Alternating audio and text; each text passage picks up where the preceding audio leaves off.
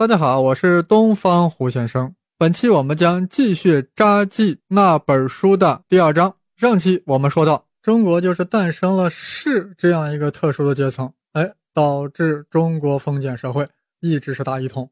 这本书在这一章的主要立论，我们来看看它的这个论证啊。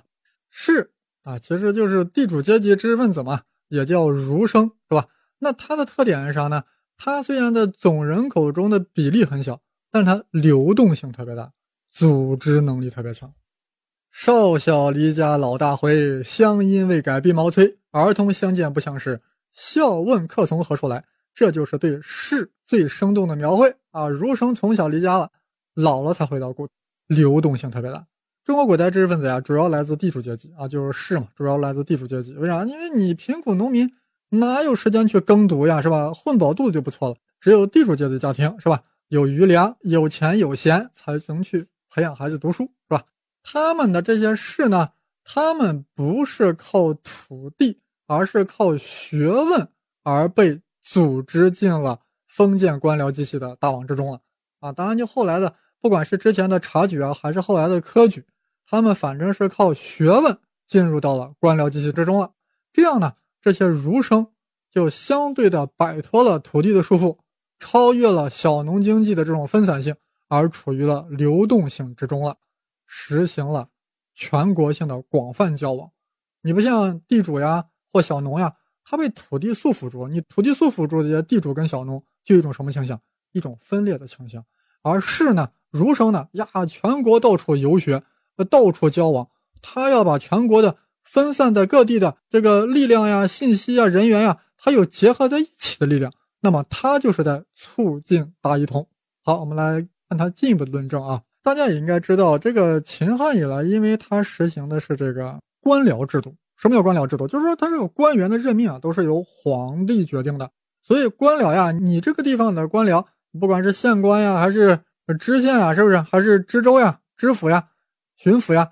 你都是有任期的，任期无非一年，最多三年，你就调到别的地方去了。也就是说，官员的流动特别频繁，这是中国古代王朝的一个普遍特征。那么，这种流动性极大的官僚，也就达成了从中央到地方的整个政府机构的骨架。那么，由各级官僚指挥军队，带领办事人员，从而组成了巨大的官僚机器。维护了封建大国的统一，那这就跟你一个贵族把你分封到这儿，你分封到这儿了，过几代你是不是就相对独立了呀？而这个官僚制，哎，它就是在维护大一统的格局不受破坏。尤其这个官僚关键是啥？这些官僚是由谁组成的？是由这些儒生组成的，这一点非常关键。但是我们先说说一些其他因素啊。嗯，你大一统的这样一个帝国，是不是需要一种通讯呀？是吧？所以这个。自从秦帝国以前，其实就有了这样一个邮传系统啊。秦始皇统一中国以后啊，更是完善了这个驿站和邮传制度。那秦始皇又实行了书同文、车同轨、统一度量衡，啊这对于建立统一的政府具有历史意义。这个大家都知道。隋代的时候呀，又疏通了南北大运河，是吧？统一的文字、统一度量衡、四通八达的水陆交通、驿站邮传制度。这都是建立统一大国不可缺少的交通通讯工具，为统一国家内部跨地域的经济、政治、文化联系提供了畅达的通道。但本书强调的是，执行这个联系功能的、组成国家官僚机的主要部分，则是儒生阶层。儒生阶层实现了这个联系，这是本书的一个特殊之点啊，也是我做这期节目的一大原因。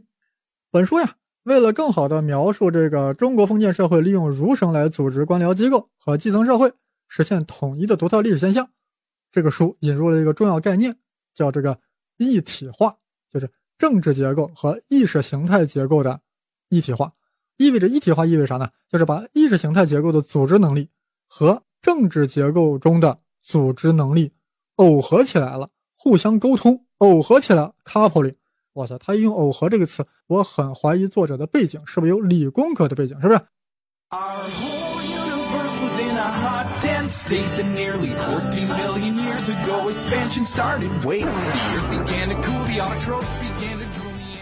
呃，节目讲到这里啊，我觉得有必要把这本书的名字和作者向大家介绍一下了。这本书的名字正标题是《兴盛与危机》，还有一个副标题，副标题是《论中国社会超稳定结构》。啊，作者呀是两位，金观涛、刘清峰。呃，金观涛可能不少朋友听说过，一个著名的历史学家。但是呀，本书中。他是以系统论、控制论为工具来分析中国历史的治乱循环的原因的。哇，他竟然会用控制论和系统论作为研究历史的工具，我们是不是就有点震惊呀？啊，不奇怪的，因为金观涛毕业于北京大学化学系，而那个刘清峰啊，另外一个作者刘清峰曾经是北京大学物理系的，后来转入了中文系。哎，那他俩为啥凑到一块写这本书呢？因为他俩是夫妻关系。其实这样说不太对，他俩是因为志同道合，最后才结为了夫妻啊。研究中国历史，研究中国历史治乱循环的原因啊，出了一系列书啊。这本书最为经典，《兴盛与危机》啊。所以我今天扎记啊，就扎的是这本书的第二章，主要是扎啊大一统之谜这一块。对这本书啊，通过我的扎记，你有进一步兴趣的朋友啊，你可以去看原书嘛。好了，我要继续我的扎记了。由于中国封建社会主要通过儒生来组织官僚机构，这便使政治和文化两种力量结合了起来，实现了一体化结构，对不对？你看，儒生掌握啥？掌握着文化，而儒生又当官了，那不就掌握了政治吗？所以就把政治跟文化两种力量给结合起来了，实现了一体化。那么一体化结构就能够把小农经济的封建社会组织成稳定大的大国，大一统的大国。为什么呢？国家利用这种认同统一意识形态的知识分子，啊，建立起官僚机构来执行管理国家的功能。而且呢，他还源源不断的经过一定的方式挑选儒生，输送到官僚机器中。使国家官员无论是在职位上还是在地区上，都处于流动之中，防止了官僚演化成为贵族，保证了国家机器运转、国家的统一，这样国家就很难分裂了呀。在儒家国家学说的指导下，各级官员都受到忠君保民信条的约束，这个统一的国家学说啊，起到了保证各个地区的协调作用。简单来说啊，就是儒生呀，他从小受的教育就是一个统一的国家学说，所以这个点对他来说是根深蒂固的一种信仰。那么，所以当他进入到国家管理层，成为官僚的时候，他就会把这种思想贯彻到他平时组织国家运作之中的。他无论是在中央还是到地方，他都会贯彻国家至上的忠君保民的这样一个信条，将他的一生所学。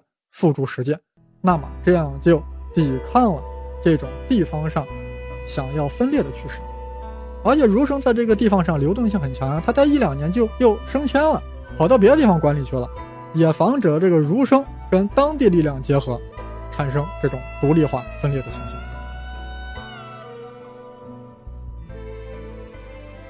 好，我们看他说的第二点啊。那么，组织国家官僚机构的主干官员的人数是有限的，往往只占了总人口百分之零点五。但是，官僚机构的末端可以达到县一级。那么，对于一个幅员辽阔的大国统一啊，还必须要对县以下的基层社会进行有效的管理。那么，这时候一体化呀，另外一个重要方面啊，就是国家凭借着大量的官僚体系之外，还可以通过认同这种意识形态的知识分子进行自治。啊，大家知道有很多文人呀，他没有当官，是不是？但是他他从小呢，也是学的这个儒家思想呀，也是学的这些标准的国家统一学说呀。他虽然没当官，那他在地方呀，就是士绅呀、文人呀，或者他曾经当过官，他退休了呀。那么在这些地方地区，那么这些取得过功名的文人，他有时享有了国家赋予的一些特权啊、免疫权之类，是吧？他都充当了地方领袖。而他们就非常自觉地遵守了儒家规范的知识分子，因而通常能够与国家官僚的机器实现有机的结合。那么，这种渗透于基层的非官僚的社会化组织力量，形成了国家官僚机构枝干下广泛而稳固的根基，从而把一个巨大的农业社会有效的组织起来了。一体化本身决定了地方晋升，自治组织呀，基本上是从属于官僚机构的。不仅是国家，连社会本身也是官僚化了。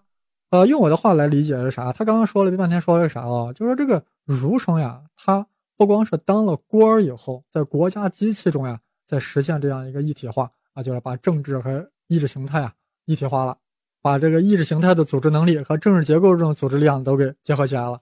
他们在地方基层这些儒生，不管是退休了的，还是他没有去当官这些文人，因为他从小受到这样一个儒家思想的教育，受到这样统一国家学说的教育。他们在地方又是地方领袖，也在自觉地遵守这种儒家规范，哎，他们就会与这个国家机器进行有效的协调对接，是吧？哎，所以说，不管是基层的儒生还是在朝的儒生，他们都不自觉地在这样一个整个国家机器中运作了起来，维护了这样一个大一统。是所谓官于朝，身于乡，这个儒生就实现了这样一个一体化结构。而正是这个一体化结构，是中国封建大国与其他封建大国本质上的结构性的差异。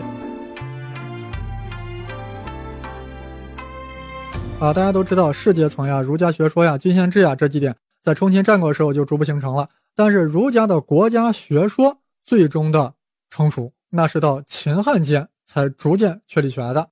那么，自秦朝开始，中国封建社会确立了以郡县制为全国行政的区划。地方直接受控于中央政府的官僚政治体制，但是直到了汉武帝的时候，才出现了董仲舒。董仲舒强调啥？强调大一统是天地之常经，古今之通义。那么在董仲舒的不断的宣扬下，最后儒家借助封建国家的政治权力，获取了独尊儒术、罢黜百家的显赫地位，成为了正统思想。从此，自汉代起啊。从中央到地方，直到基层的官僚机构，都是由信奉儒家意识形态的知识分子所组成。这个时候，中国封建大国才真正的比较稳定的建立了起来。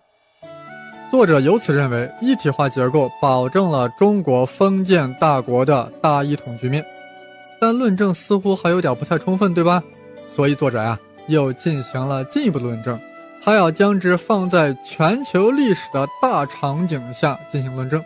啊，这是我特别喜欢的方式，所以下期啊，我们要继续扎之即之，欢喜之。